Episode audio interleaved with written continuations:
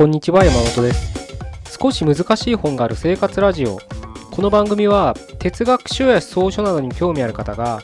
私も読んでみようかなと思うきっかけを提供する番組です。それでは第50回目ですね。よろしくお願いします。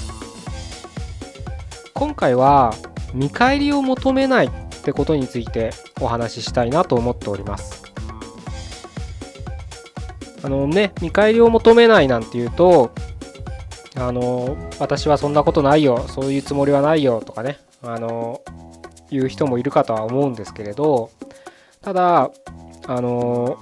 正直ね今僕らはこの資本主義システムの中で生きてるわけじゃないですか。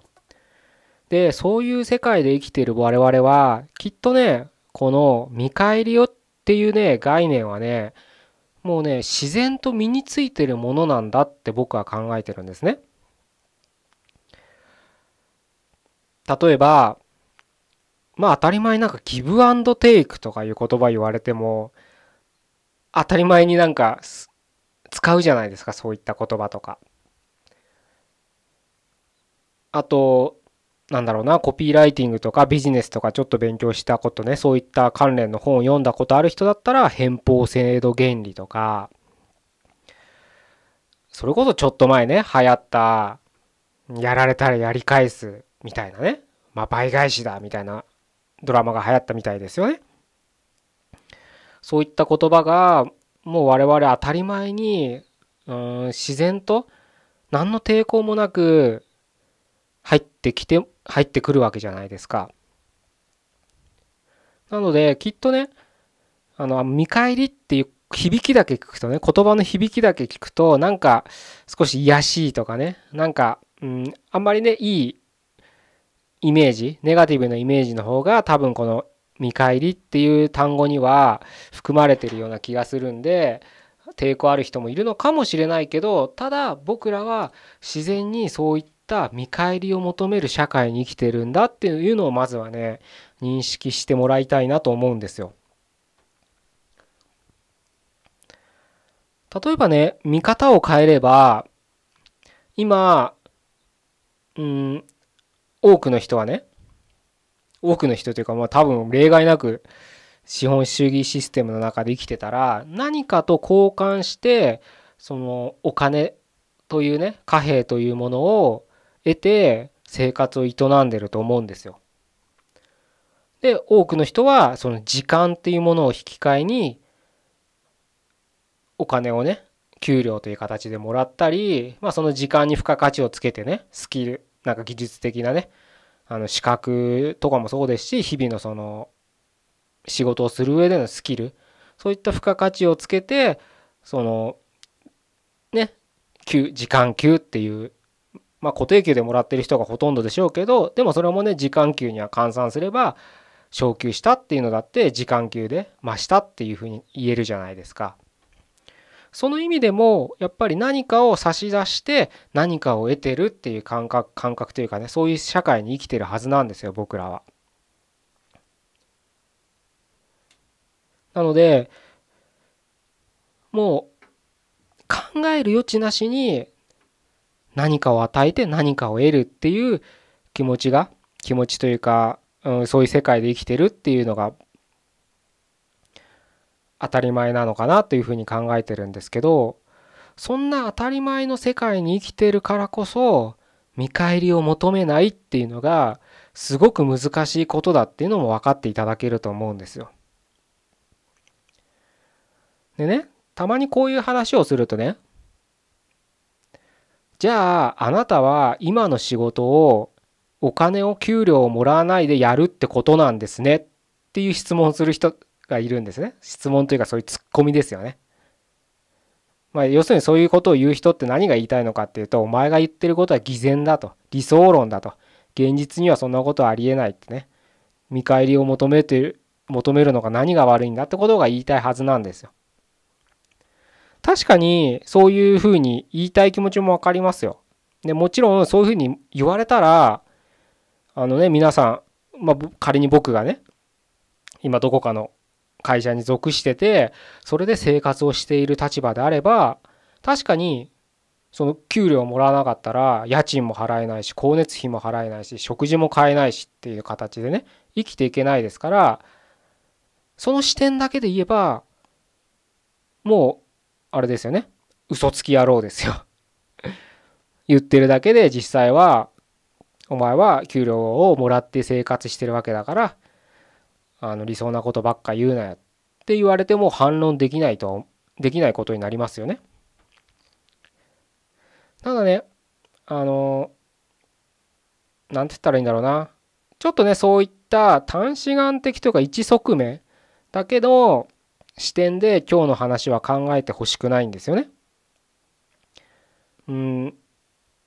僕はそういう仮にねそういうツッコミを受けたらそうですねなんて言って多分笑いながら流すと思うんですけど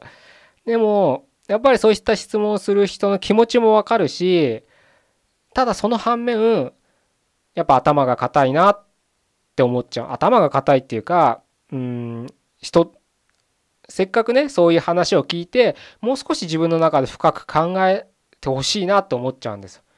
そういう話こういったね理想論に聞こえることって言われたら瞬発的にやっぱ反発したくなるんですよ。だってやっぱり理想論に桃源郷に夢物語に聞こえるからね反発したくなるとは思うんですけどでもやっぱねそこはねちょっと一歩ね反発したくなる気持ちを一歩踏みとどまって自分の中で一回咀嚼してみてほしいんですよね僕としては。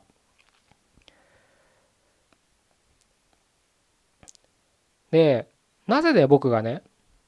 その見返りを求める求めない勇気って言ったらいいのかな？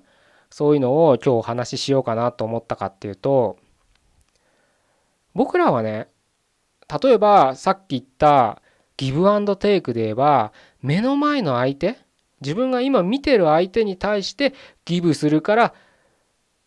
テイクできもらえるってことじゃないですか。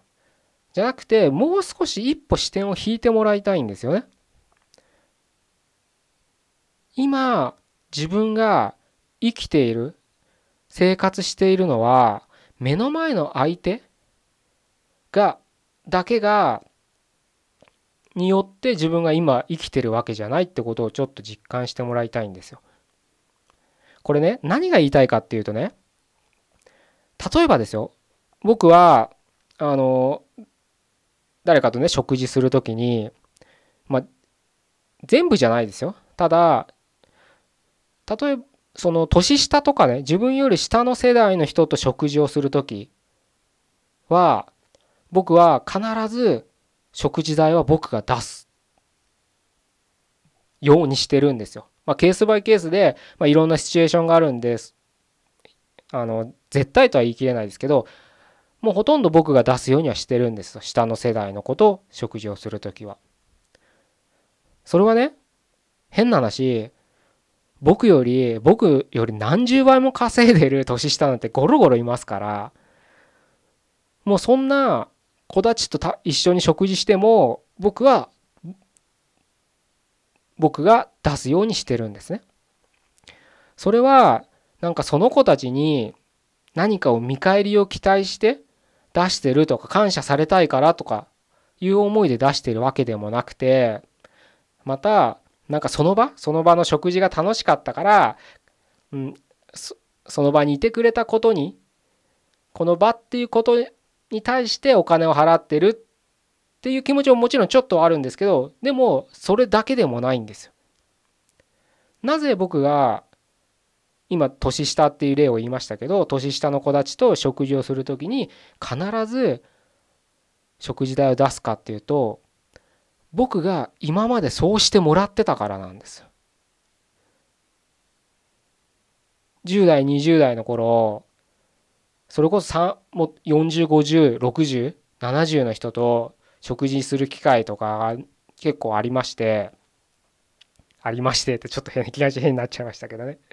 そういう人たちと食事する時に必ずやっぱりそういう人たちは僕におごってくれてたんですよ。おごってるっていう感覚あるかどうかわからないですけどね当たり前に出してくれてて僕は身の丈に合わないような食事をごちそうになってたりすごく楽しい食事の会に同席させてくださったりとかいろんな経験をさせてもらえたんですね。でその人たちは決して僕から何かを見返りを期待してはいなかったんです。なぜならその頃僕は彼らに何もできなかったからね。それこそたまに車運転しますよ。お酒飲む人とかいたら、じゃあ僕車運転しますよ。僕お酒飲めないんで、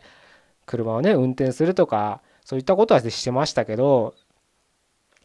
ただ、それはね、あくまでなんかその場でやったっていうことぐらいなんで、本当なんかね、いつか俺に何か新しいビジネス持ってくるんだろうとか、金銭的な何か大きな要求をするんだろうとか、女性関係のなんか若い女の子を紹介しろよとかね そういう見返りは全くないないわけですよ。でもそういった食事を僕は今まで散々受け取ってきたんですね。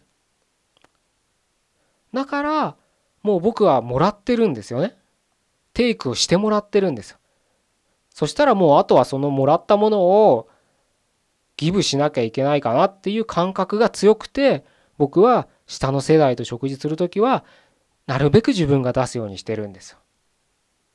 たまにねゲーム感覚でそういうじゃんけんとかいろんなゲームして負けた人が払うみたいなこともたまにしたりするんでそういう時はね絶対じゃないですけどまあ特にねそういうことがない時はあの嫌味にならない程度でねその場の状況シチュエーションありますから出せる時は自分が出すようにしてるんですよ。そういう感覚なんですね僕が見返りを求めるなっていうのは。だってもうすでにもらってるからだから普通ギブしてテイクっていう順番になって考えるからみんな見返りを求めるとか、うん、見返りを求めるななんて理想理想論だみたいな風に考えがちなんですけど逆なんですよね。もう僕らすでにテイクしてるんです。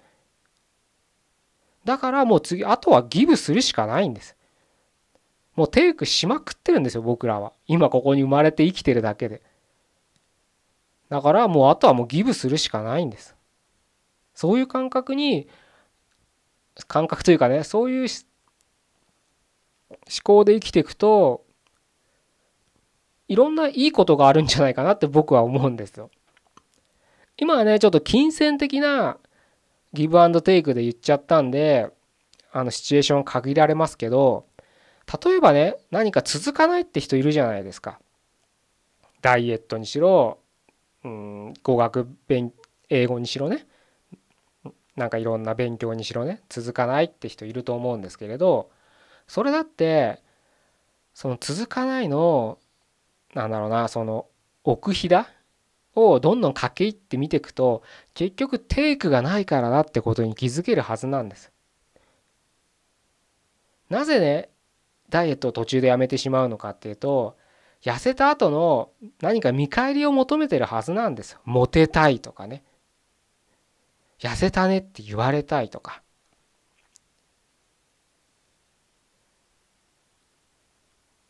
見返りを求めたらね人間やっぱねで仮に見返りを求めてその見返りがあったとするじゃないですか。そしたらもうそこでやめちゃうんですよね。次につながんないんですよ。テイクをねもう気にしない？もらったら見返りがあったらあったでありがとうって言えばいいだけであってもなくても